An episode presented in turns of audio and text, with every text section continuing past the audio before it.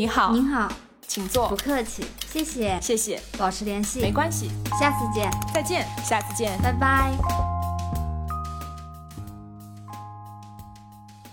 嗨，芭比宝，嗨，芭比菜，欢迎收听互不听互联网，我是香菜。我是大包。今天好快乐呀！大家看到我们的标题就一定知道，我们今天要聊的就是这部最近非常大热的。呃，电影 Barbie Barbie，耶！所以对我们今天开场白，大家的互相称呼都已经改掉了。其实我手也挥了起来的，五指张开，非常优雅的给你嗨。就情不自禁的在模仿电影当中他们跟彼此打招呼的那个形态，对吗？就是我大概开场前十分钟听到了不下于一百次的 Barbie，让我对 Barbie 这个词在短时间内产生了一定的恐惧，就是因为他们在互相称呼彼此 Barbie 的时候的那种热情，就是非常的经典 Barbie。其实我小时候都没有玩过芭比，我都是各种就是叫不上牌子的洋娃娃。因为那个时候 Barbie 在呃，应该玩具城当中也是非常尊贵的存在，堪比现在的乐高玩具，就是非常的高姿态的摆在玩具城当中最贵的那个角落。那你小时候有当过洋娃娃的妈妈吗？我还真没有，我确实是从小都对像洋娃娃啊、Barbie 这种玩具没有什么兴趣，反而我会更喜欢那种偏户外的运动。我都玩儿，我都玩儿，我户外，然后洋娃娃的妈妈、外婆我都当过。那你怎么从小就喜欢 cosplay 啊？怎么啊？你你是知道我现在也喜欢 cosplay 这件事情吗？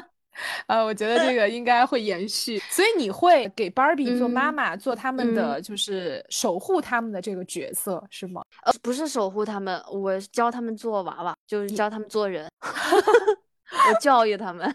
那你会给他们做衣服吗？因为我听说女生最喜欢的就是给自己的 Barbie 做各种各样的好看的衣服。我我喜欢给他们脱衣服，这 虽然听起来很奇怪，但是真的，我我就很好奇他这个娃娃的衣服是怎么穿上去的，所以我就会想给他脱下来，然后再给他穿上去。你还是动手能力挺强的。对的，嗯，我们这种氛围其实听起来马上要准备夸这部电影了的感觉呢。但其实我是带着一肚子苦水来想跟你吐的。呃，我不知道你有没有在某瓣上留下你的评分，但是我有。我可以直接说吗？我打了三分，呃，我也是，哦，也不叫三分，三颗星是几分？我就打了三颗星。是三颗星。其实，在他们的那个评价体系当中，这算是一部比较中庸的一个水准。我因为我觉得我被骗了，此话怎讲？我给他三分都是因为我是个女的，所以我给了他三分。你带着对于这个性别的一些认同感。对，因为首先就是我不知道大包还记不记得，就是电影里面有一个画面，就是芭比之夜、嗯 Girls Night，嗯全是女孩儿，但是到后面肯掌握那个世界之后，肯的夜晚又有男孩儿又有女孩儿。啊，我记得。这个点对我来说特别不适，因为我就觉得好像电影就是在告诉我，女孩儿的世界是不需要男孩儿的，但是男孩儿的世界里是可以有女性在服务的。呃，因为在电影的前十分钟，其实芭比之夜是一个很重要的一个场景。对，他们把男性其实是拒之门外的，尽管是 Ken 算是 Barbie 的一个暧昧对象，我可以这么理解吧。但他依旧是要把他拒之门外，就是在这样的一个纯净如 Barbie 的世界当中，是不允许像肯这样角色来捣乱他们的。到了后来，我看到在肯的世界当中，哎，却有这么多的女性为他们的服务，我当时的观感其实是很不舒服的。我觉得这是赤裸裸的在物化女性，且不说他们是在用女性，嗯，作为一个服务男性的一个角色，其实最主要的是通过这两个场景的对比，是非常直观的在做性别的一个对立，这个会让我觉得很不解。我就是有相同的感受，就是他电影好像就是在告诉我，就是女性哦、有闺蜜，然后芭比们每天就像刚刚我们打招呼一样，今天好，今天你好漂亮，然后穿的很漂亮去打球，然后去沙滩，然后晚上有一群芭比一起聊天，但没有男性的一个参与感，男性相反就是像个追求者或者你说的暧昧者，很弱的在他们身边，但其实后面形成鲜明的对比，在肯的世界里面，女性的存在感是非常强的，但是他们更像一种工具。如果你硬说就是。导演想做一个芭比觉醒的一个过程，我觉得他在这一点上好像没有做到，因为在芭比口号洗脑成功之后，这也是另外一个想吐槽的点。口号洗脑成功之后，Barbie World 恢复了它的原貌，但是依然让我感觉它和剧中的男性是分裂开的。他们其实还像是一个彼此孤立的这么一个世界的状态。其实顺着你说的这样的一个场景。让我觉得更加不适的一点是，芭比的世界太乌托邦了。之所以这么说，是因为呃，真实的世界当中，或者是即使是全女性的世界当中，也一定会有女性之间的不真诚、嫉妒、攀比等等，就是这些会有一些负面的情绪。但是在他们芭比的世界当中，尽管他们从事不同的职位，有总统、有医生、有律师、有议员。但是他们还是如此的相敬如宾，就是完全是一片和谐、其乐融融的这种现象。我认为这个太不真实了，反而到了肯主宰的这个世界当中，我觉得才会让我感受到一丝真实的气息。那你说会不会有一种不同的声音，可能就在反驳我们说，那这就是导演想让你感受到的呀，就 是芭比的一个觉醒之路，芭比慢慢的有情绪了。就是他们从工具人的状态变成了一个更加真实立体的人物，对吗？对，但是其实我觉得我们俩想讲的点就是它不够，太表面了，它不够深刻，它没有说到我们心里那种想对女性主义渴求那种表达欲的东西。相反，我觉得电影里面就是他的一个人物形象，他出现的时长不长，但是塑造的特别的完整的，我觉得是《Real World》里面的那个女儿，嗯。但是或者那一对母女，他们都会让我觉得，可能对于唤醒大家对这一方面的意识或者是关注更加有用的两个人物，以及他们之间关系的一些变化。是的，我觉得在内容上面还是真的对芭比少了太多的一个人物高光和人物弧光。那你说为什么这部片子啊，可以在全球范围之内获得这么多的声浪以及认可？其实。会不会是我们俩带着一些主观的偏见去看这部片子？嗯，有这种可能。但是我觉得，为什么就像前面我说是被诈骗了？就是我一开始是因为它的宣传，我极大的期待，我是对它有非常高的一个哇，居然有这样的电影！因为它的一个宣发，不管是它的电影简介，还是说第一批看了这个电影人的出来的观后感。嗯，都让我非常期待它。我就抱着这种最大的期待去看的时候，我却发现它其实本质是一部爆米花电影。我就会，我就会有，你会有一些气愤。它实在是有对你来说有一种挂羊头卖狗肉的这种嫌疑。是的，他拿着一个相当于一百分的文案，但是它里面写的字儿读完的话，我觉得只能拿到六十分，刚好及格。所以我会有自己的情绪，有一点。哎呀，恨子不成钢啊！就是因为他拿到的这个半命题，其实特别棒。因为芭比是一个特别经典的 IP，我用 IP 来称呼它，因为我看完这部片子，在我这里对它的定位其实是等同于迪士尼、漫威、DC 他们出品的这一系列的所谓的超级英雄的片子，因为它在女性的这个世界当中可以搅动的这个影响力实在太大了。三十年前。大家对 Barbie 是什么样的印象？可能三十年后，这些人长大了，他对于 Barbie 又有一些新的认识了。但是我觉得让我很失望的一点是，没想到三十年后在影院看到的有关 Barbie 的故事，依旧是这么的老套、俗气、old school，就好像这三十年有关于女性历程的发展，并没有丝毫的进步。这是会让我觉得其实挺痛心疾首的。我们对于有关于女性的一些想法、挣扎和努力。依旧是还是停留在一个这么初级和浅显的一个阶段，但是我还是觉得蛮好的，有不同的声音也是一种进步。因为，嗯，如果我再倒退十年，我十年前看这部电影，一定也会是全是赞同的声音。你现在看芭比是觉得很幼稚，但十年前不是这个样子，有没有这种可能？我我不觉得它幼稚，我现在看芭比不觉得它幼稚，我觉得它太形式大于内容了，嗯，太表面了。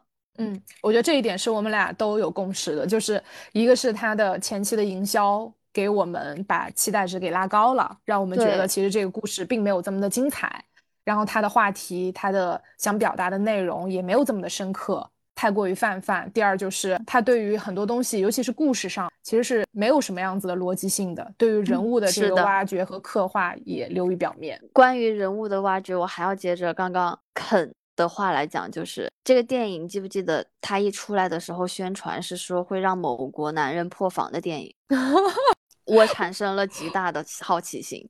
我还真的没有看到这样的一个就是营销点，就是韩国会让韩国男人破防，是韩国男人打低分的一部电影，所以他在韩国会遭遇滑铁卢。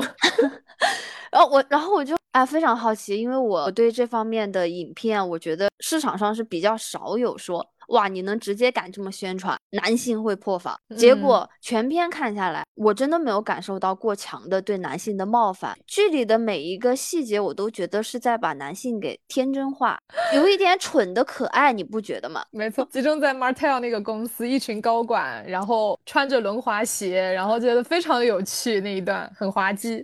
是的，然后作为他剧里的男性高光人物肯嘛，肯在 Real World 看了几本书，欣赏了几匹马，然后他再背着几本书回到了 Barbie World，就把整个世界的人都洗脑了。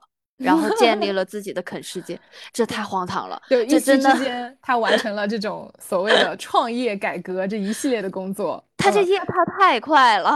是的，除了你说的，就是他与期待值不符之外，我觉得另外一个我自己特别想吐槽的一个点，嗯，就是因为我对于一部影片如果能打到四星以上啊。在我这里有一个非常基础的标准，就是它要有一定遵循逻辑的故事性推动。对，在刚才肯的那个，就是它巨大的转变那里，就完全是缺失对于它这一转变的一个逻辑支撑，所以会让我们看起来觉得很突兀。他好像是在强行用他自己的转变来推动 Barbie 的成长，以及后面他们之间故事的这个走向。所以这个在内娱才是比较常见的一个操作。所以我看到这里的时候，我觉得，哎，怎么好莱坞现在也有这么毫无逻辑的这种剧情桥段？电影里我还还蛮喜欢，就是肯回来，就是说，哇，他在真实世界还有女性问他，你好，先生，请问几点了？其实他那个桥段的刻画我特别喜欢，因为你通过这种镜头才能让观众去理解到，而不是非常直给的这种方式。没错，其实我们不是想说直给或者说直接不是一件好事，它恰恰是对于像这样子只有可能两个小时时长的电影来说，直接是非常非常重要的一个特质。但是这个片子它的话题其实是过于敏感的，所以用这种很直给、很流于表面或者很肤浅的方式。去讲一个很宏大的话题，或者说是很敏感的话题，我觉得它是很踩界的一种行为。它对于很多像我们这样可能一直真正很关注女性主义内容，或者是很关注女性权益的这么一群人来说，我认为是一种冒犯。对我觉得没有被尊重到，就是你 你在干什么？对，没错。甚至我们的期待以及我们对他的这种前期的尊重，都成为了能够让他去赚钱的工具。有一种被利用的感觉，嗯，可能之后我再看到类似的这种呃影片的营销或者是影视剧的营销，我都不会再为它买单了。我之后要等它软件上面免费上映了，我再看。嗯，我真的。然后关于这个电影，我被诈骗的最夸张的一个点，也是引起我本人最不适的一个点，是呼唤芭比觉醒的计划，也是他电影里的高潮。但是这个地方是让我最不适的。因为他在一 v 一的 喊口号洗脑，我太清楚那一段了，是那个妈妈喊出来的口号。他说妈妈说的那些话没有问题，很对，很需要那些话。嗯，但是他是怎么把这些芭比抓过来一 v 一的呢？是让其他芭比去色诱肯，是让女性去色诱男性。然后才能有机会抓到芭比，才能有机会引发男性内战，重新就是获得投票的权利，夺回他的芭比 world。我当时是在影院里的时候，我眉头有点像最近很火的某个男明星一样，就一直舒展不开。这个画面让我联想的很不适。我不知道大包有没有这样的感觉。嗯，我对你刚才所说的就是妈妈在。剧情就是呃，算是中间的一个高潮部分的那一段激情慷慨的演讲。本身我对于他那段台词对白是很有共情的，因为他其实是非常真实的说出了女性的很多困境，确实是这样子的。我们享受，但我们却不能非常坦诚的说我们享受，我们必须得说我们是为了健康而受。这个我太有深有感触，我觉得很多女生都会有这样子的共情。但是我认为，在一部这样子的片子当中，用这样的方法，这么简单粗暴的句式喊出来，对于对影片有一些更加深刻期待的人，我觉得是很不友好的。因为好像在这里，我们就应该，呃，举着旗子去上街游行一样，它更适合线下的一些集会或者是游行的形式，去唤醒大家的觉醒和意识，而不适用于在电影当中啊。对，大包就是你有没有这种感觉？就是它这个唤醒方式，就是你不要思考，你不用思考，你听我，你看我来，你一点都不用思考，我说的这些都是对的，你直接往心里去就好，你听我说。你说的太对了，我会觉得是这样的感觉。你说的太对了，他把观众当成是。程序员在编程序的那台机器，你只需要录入我的代码就可以了，然后生成我想要的那一副样子。我现在都还在频频摇头，我回想起来真的有这种被被骗感情了，我真的被被骗感情了。我觉得这一段是我们俩应该是最有共情的一段，所以我们俩在聊的时候真的有一点上头了。现在关于他的这个色诱，我还能找到 一起联动的让我不舒服的就是，他有一幕是在。车站，他在 Real World 遇到的老妇人芭比夸他你很美，然后老妇人说，嗯，我知道我很美。我其实我本人我没有太感动，我感觉他 依然是在告诉我，他在放大美这件事情对女人来说很重要，他在传达女性的力量和他的一些价值是要在美里面才能获得的，包括电影里在提起的超级漂亮的医生芭比、作家芭比、总统芭比。怎么了？就是如果我丑，我就不能有所 成就吗？就是他们还是在用颜值焦虑或者说是美貌焦虑来影响中间每一个跟 Barbie 有关的成就也好，身份认同也好。是为什么经典 Barbie 可以在他们当中成为一个 爆款或者说是一个代表？就是因为她的美貌，她的完美，所以当她不完美的时候，她才会很焦虑、很紧张，然后立刻要去寻求解决方案。所以这个其实是对于眼下就是我们女性当中最大的一个焦虑的一个反讽。没错，我就很想问这个社会，为什么男性可以有丑作家、丑消防员、丑领导？这个社会好像从来不需要规训男人要帅，那我觉得那女性也不需要美。这是一个完全可以被人忽视的一件事情，你刻意的去反复提及，反而就是去切中了大家对于这件事情的刻意在意。就好比你刚刚提到的那个眉头紧蹙的今年暑假最火的游王，嗯，他其实就是帅而自知的太过于明显，导致了自己很容易去陷入到自我美貌的沉浸当中。所以我觉得不论男女，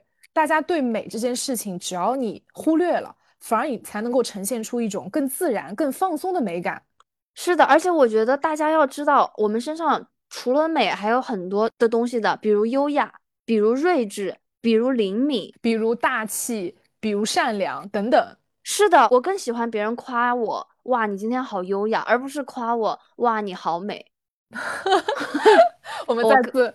回到芭比的开头，就如他们之间的这种打招呼的方式是如何让我们觉得非常的难受、起鸡皮疙瘩？其实就是因为我觉得它非常已经不适用于当今女性之间的这种交往方式。我觉得用这种方式只会更加激起女性之间的雌竞，大家之间的相互嫉妒、相互攀比。对，而且我觉得。除开刚刚我们聊到的电影本身的一个让我们两个人可能比较个人观感不适的地方以外，他通过线下受众的一些行为，我觉得他和这个电影的内容一起完成了一个里应外合的行为艺术。是的，是的。线下怎么说？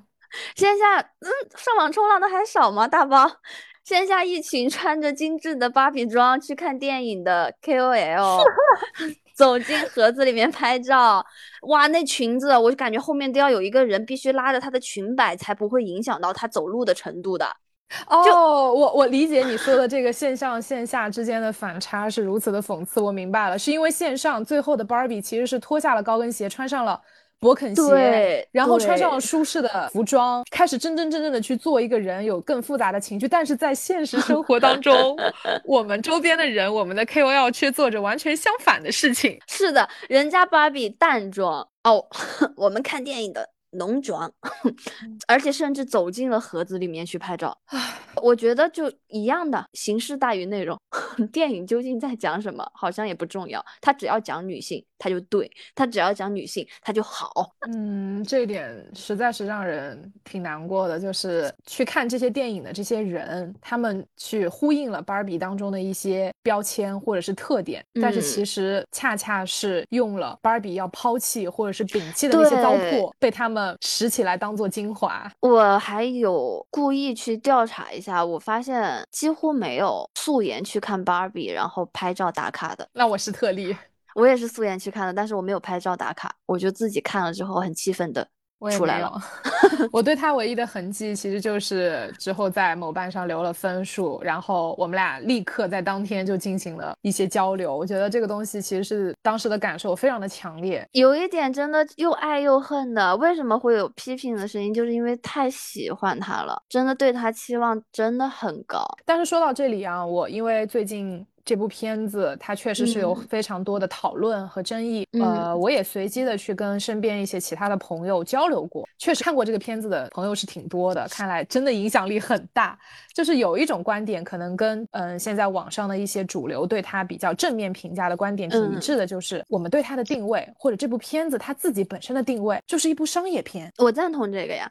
所以大家是不是因为它是商业片，就自动的降低了它的标准，或者对商业片就有天然的宽容和包容？这点倒是一个比较清奇的角度，我之前真的没有思考过，因为我本身看，嗯，超级英雄的片子或者是这种 IP 片比较少。这是一种解读的方式，就是因为它是商业片，所以它在某一些话题和内容的向下深度挖掘上，它是必须要克制的。因为它要保留它的广度，就是我相信你也有感知到，Barbie 这部片子里的台词是短句偏多，而且它会尽可能的去简单化它的一些用词，嗯，所以你能听到我们大量的就是一些很简单的对答，You are beautiful, Hi Barbie 这些重复率非常高的用语，所以这也是能够让它普及率或者说是接受度比较高的一个原因。好像不赞同。对，就是我，我可能也是汇总一下大家的一些不同的声音，就跟我们俩不一样的声音。我觉得他解就是所谓解读的这个商业电影，其实也是观众解读的，对不对？对，我觉得宣传方没有把自己当成一个商业电影，他穿了好多件好漂亮的衣服，女性主义。不，就是因为他在片子当中，甚至对芭比的服装进行了特写和哦，对，对，他还给了注脚，所以让我觉得他非常的商业。然后还有另外一种对他的评价的角度是来自于，嗯，因为它是一个全球性话题，所以他要尽可能的让大家通俗易懂。所以他会，这也太通俗易懂了，接受不了。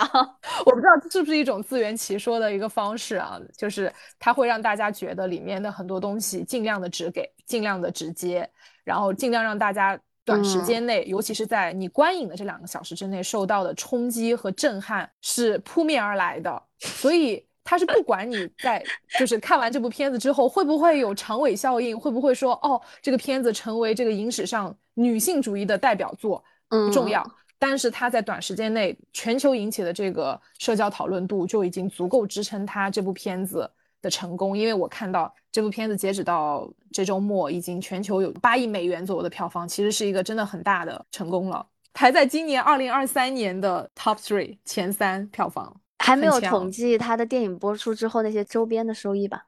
是，所以这个收益还是非常可观的。然后我这边也有问一些我的朋友，甚至是看网上的一个评论，大部分很统一的一个言论就是要包容一下，好歹就是有人发声了，好歹能在大荧幕上看见女性在说话了。其实我是赞同这一点的，所以我们只能就是，嗯，小小的这个空间里面，再就相当于，哎呀，小孩考了八十分，那妈妈就想让他，哎呀，你明明可以考一百分的，这种敲打一下了，嗯，可以做得 更好。从这个角度来看，怎么显得我们俩这么的挑剔，这么的 picky？我我我就有一点挑剔，我觉得芭比太隔靴搔痒了。没错，就是我们俩的核心观点特别简单，不一定要是那种喊口号的戏。才是女性主义的优秀表达方式，对吧？也不一定是那种要获得胜利的结局，才是对女性不断争取权益、不断努力的最佳诠释。本身这个过程就是充满荆棘、充满未知的。对啊，而且也可以失败，而且也可以充满着各种小心眼儿啊、嫉妒啊，对不对？像不像我之前给你强烈安利的费兰特的《我的天才女友》？是是是是，我他多全面！我还在看第一部，你是全部看完了对吗？对，我的四本书加目前已经更新的剧也全部看完了。我们俩上次聊到这个这本书的时候，香菜强烈五星推荐，然后第二天就 顺丰包邮的给我寄来这一套书，还挺重的，所以我就知道他对于这本其实我都这套书的有多大的感情。我都恨不得当天再把我自己寄过去，然后守在你面前，让你把书打开给我读，让我按头什么事情看完。对，什么事情都不要干，就给我读。确实，这一套书还有包括 HBO 出的呃这套剧评分超级高。其实我当初差点被这本书的名字蒙骗过，你以为它是 言情小说吗？不是，我以为它是 Wanda，啊我以为它是讲 Wanda 的东西。到现在，我还是会觉得它的中文翻译的不够完美。虽然我自己没有最合适的翻译啊，但我就觉得我的天才女友在中文里面还是会有歧义，会让可能一些人就会错过掉这么好的一部片子或者书籍。那这个系列为什么会对你有这么大的影响力？你觉得它的优秀是体现在什么地方呢？因为它太全面了。这个作家他讲述了两个女性从小孩儿到老年的平行人生，嗯。每一个女性都一定会从这个书中共情到自己有过的情绪，就像刚才说的，女性视角的嫉妒，然后友谊、青春期的月经、母亲第一次性爱、诱惑、家庭、社会关系，甚至是孩童时期的性骚扰。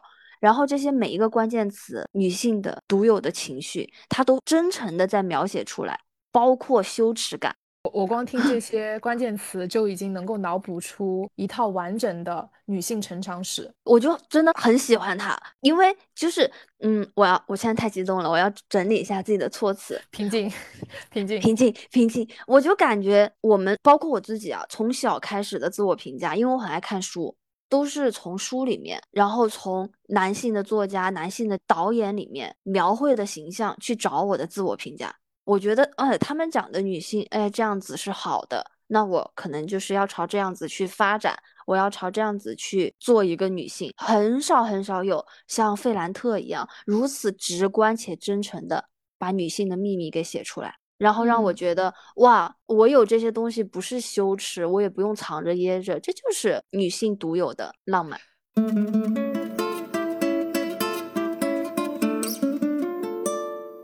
所以，一部真正好的作品是完全有嗯能力能够影响到女生的行为模式、思维模式。照着你读到的这些优秀的文字，被它感染到之后，其实你会顺着它的样子去改变自己的一些行为方式。对的，小时候看的《红楼梦》，然后里面的女性角色太多了，然后到大一点看的剧，各种公主小妹、微笑 Pasta，就是你的跨越好大，我有点不挑啊，我什么都读，什么都看，你好全会面。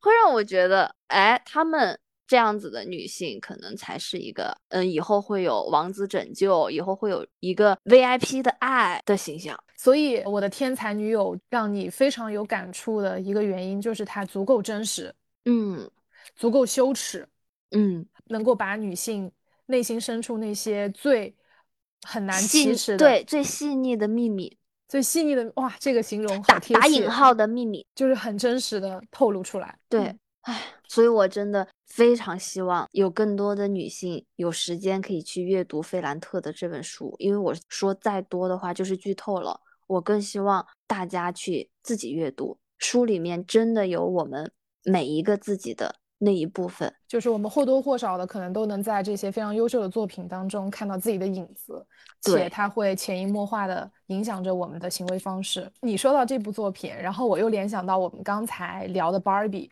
嗯，我在想，就是是像 Barbie 这种有一个明确且唯一的主旨的片子啊作品，嗯还是像我的天才女友这样有复杂、真实且有遐想空间很巨大的这种议题，究竟哪一种在作品上或者在表达形式上是更有效率的表达方式呢？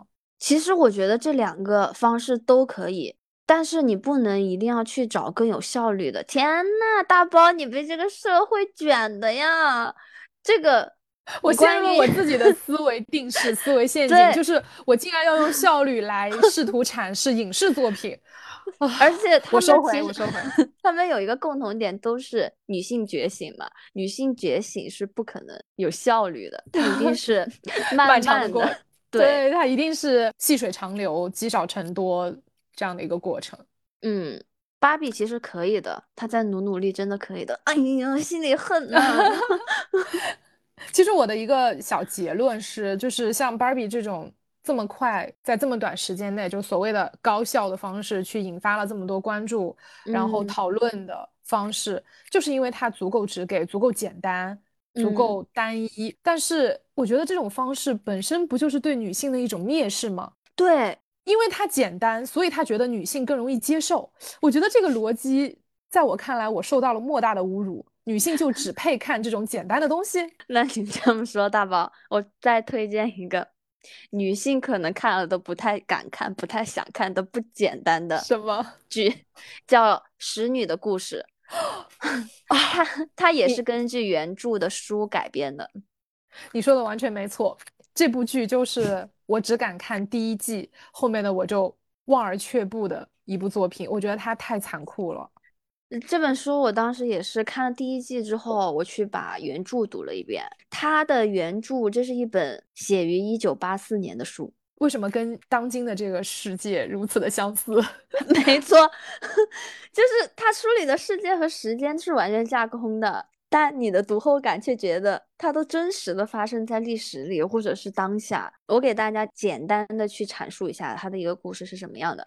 嗯，就是他作家笔下创建了一个国家叫激烈国，然后它是一个宗教主导下的反资本、反消费、反欲望的国家。然后女性是被等级的划分为不同颜色的衣服，子宫是这个世界的容器，女人是他们国有资源。我听起来，我觉得每一个字儿都是恐怖故事。我光听你刚才这两句话，我就已经在不寒而栗了。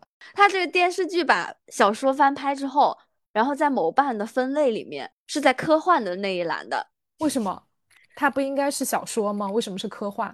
哦，是因为它过于现，它过于残酷吗？过于血腥吗？不是，包括作家他也是说这是一部科幻小说，它是一部未来小说，因为它是一九八四年写的。我明白了，他其实是在用这种方式回避大家对现实生活的联想，但其实恰恰会让人觉得这不就是现实生活吗？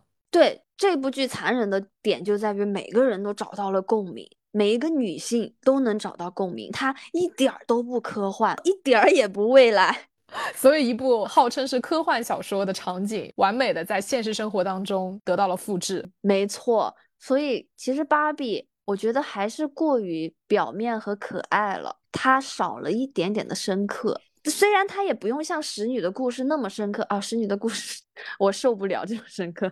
嗯，稍微综合一下，我觉得会是一个超棒的佳作啊。说到综合的这个解决方案，我倒真的有一部作品想跟大家分享，就是也是我自己的私藏，就是我从高中时代大概每隔几年我都会拿出来重温。呃，女性作家叫弗吉尼尔·伍尔夫的一部代表作《一间自己的房间》，我到现在还没看，它一直在我的想看里面啊，在你的列表当中是吗？对对，因为它评分确实很高。然后它其实是一个很简单的故事，是他写给聪明女生的一部指南，也是激发女性精神觉醒的心灵之书。很简单，就是他告诉女生在。男权社会当中，因为在他所处的那个时代，其实女性是几乎没有生存空间的。但是伍尔夫却一直在用他的作品在呐喊，在告诫女性生存的困境，然后历史对于女性的偏见，女性面对的共同命运，以及他要告诫女性要认清自身的境遇，并且要做到第一步就是独立思考，第二步去挣钱，去独立生活，所以才能够拥有自由的生活。他是用什么样的方式去表达的？这些是比较意识流的文字，还是说通过故事？呃，其实这个小说呢，它不算严格意义上的小说，它的文稿的前身是他在一次座谈会或者是是演讲当中的基础之上，他把这个草稿形成了这样一间自己的房间这样一个轻小说。在我的理解，它更偏杂文或者更偏散文诗。嗯，随笔是我我可以这么理解，随笔。它的核心观点其实就是告诉大家如何能够拥有一间属于自己的房间，并且女性可以在自己的房间当中去开启什么样子的事业。那对于她来说，她就是可以用自己的房间去安心的写作，不受任何人打扰的写作。看起来是一间房间这么简单，实际上就是女性拥有了独立思考的一个空间，以及女性赖以生存的空间。嗯，她在抽象的比喻，没错，嗯。所以，其实他这部作品的呃核心观点就是，聪明女生的独立方式呢，是从拥有一间自己的房间开始。他也一直在鼓励女性，因为他说女性身上其实是有一种高度发达的创造力，这是我们生来就有的，这种力量是复杂且强大的。哦，我太赞同了。对，因为我们身边其实就有很多这样的聪明的女生，她们的潜力是无限的，但是很多人却不自知。他们却在不断的贬低自己。我的观点是，我觉得美呀、胖瘦啊，真的不是一种应该拿来去赞美一个人的标签，或者去批判一个人的标签。就像我们之前说的，你这个人足够善良，你可能情绪稳定，嗯，你可能在突然出现一个事情的时候，你解决的非常好，或者你很有想象力。我觉得这些都是我们的技能。因为在我的观感特别直观，就是我的工作，我服务的对象几乎都是女性。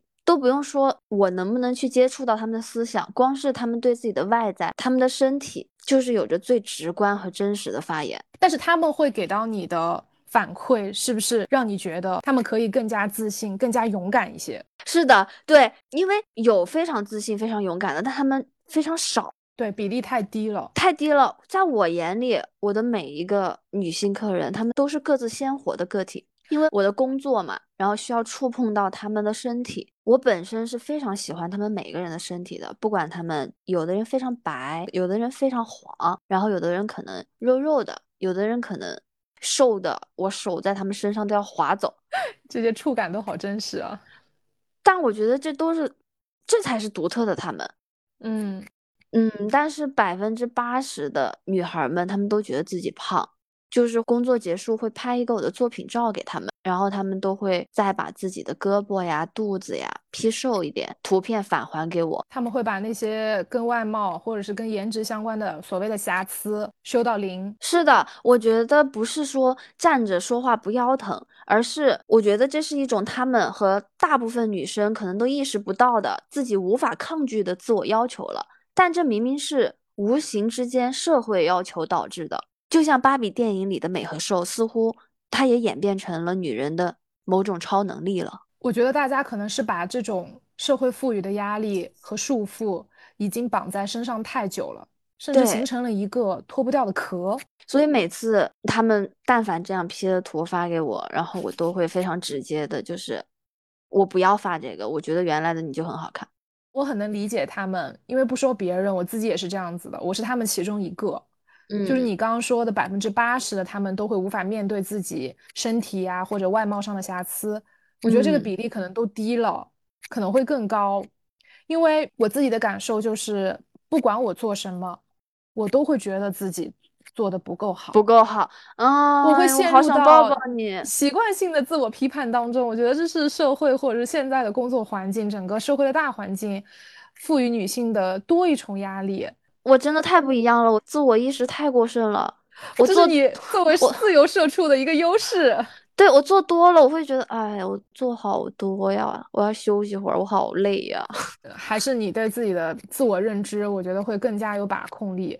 我们会更容易陷入到舆论的漩涡当中吧。所以，我我会每一次都尽自己最大的努力去感染他们。我想让他们知道，也会有不同的声音去看待这个事情。所以，当我们看这些刚才我们觉得很棒的这些作品的时候，就是自己的一种自我抽离。我在不管是读或者是看这些作品的时候，我都会觉得我充满了力量。我获取了力量能量之后，我又可以更加勇敢，或者是更加有自信、有底气的去面对自己的不足、自己的瑕疵，还挺酷的。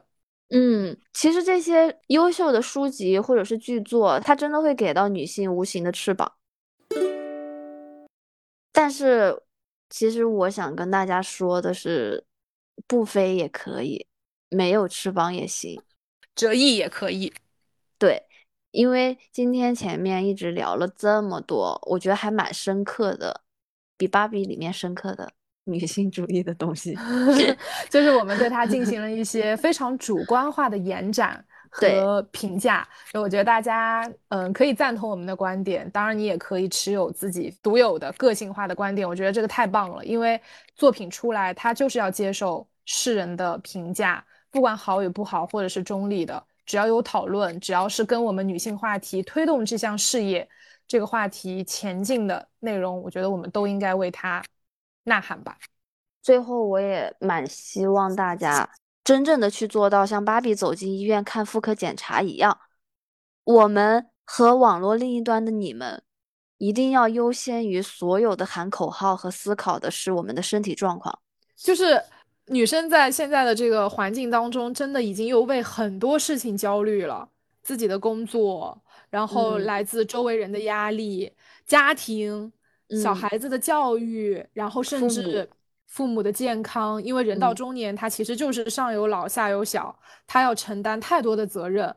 嗯，那这么多的焦虑导致的结果就是，十有八九的女生都有乳腺增生、乳腺结节，现在还有很多人会有甲状腺结节这个病，我在十年前都没有听过。其实刚做完全身体检，我就有。乳腺增生，其实大家熟知的，因为情绪会引发乳腺增生，这些大这是大家都知道的。但女性还有一个因为情绪也会引发的是胆囊息肉，所以我们一定要优先于自己的身体健康，其次才是思考。是的，所有的女生一定要听好，快乐是第一位的。如果你因为眼下的事情想不明白、想不通，那就放弃，放弃思考，不要为难自己。不要试图去做一个像电影当中经典芭比的那个完美形象，想素颜就素颜，然后想穿轻松宽大的舒适的服装就那样去穿，先把自己做到最舒服。我觉得我们一定要坚信一个道理，就是所有表面上完美无瑕的状态，其实背后一定都有它自己的瑕疵和腐烂。我最近看过一张非常经典的图片，一颗苹果面前有一面镜子，在镜子当中反射的那一面。是超级完美的状态，但是我们看得到它镜子背面的那一面，其实已经开始腐烂了。所以它其实就是能够完美的映射女生的这个现状呀。我们都不要试图去让自己做一个完美的假面人就好了。让我们把枷锁都丢掉，唯一可以束缚到我们的东西是那些妇科疾病、乳腺增生，而那些是可以通过我们的定期检查和我们关注自己的身体健康得以治疗的。嗯，防范于未然，所以也是提醒大家多多关心自己的身体，做一个健康开心的女人吧。那今天的节目我们就要聊到这里啦。不管网络另一端的你是在洗澡，还是在地铁上，或者在打扫卫生，我们都希望你今天好运。祝大家晚安，祝大家早安，拜拜，拜拜。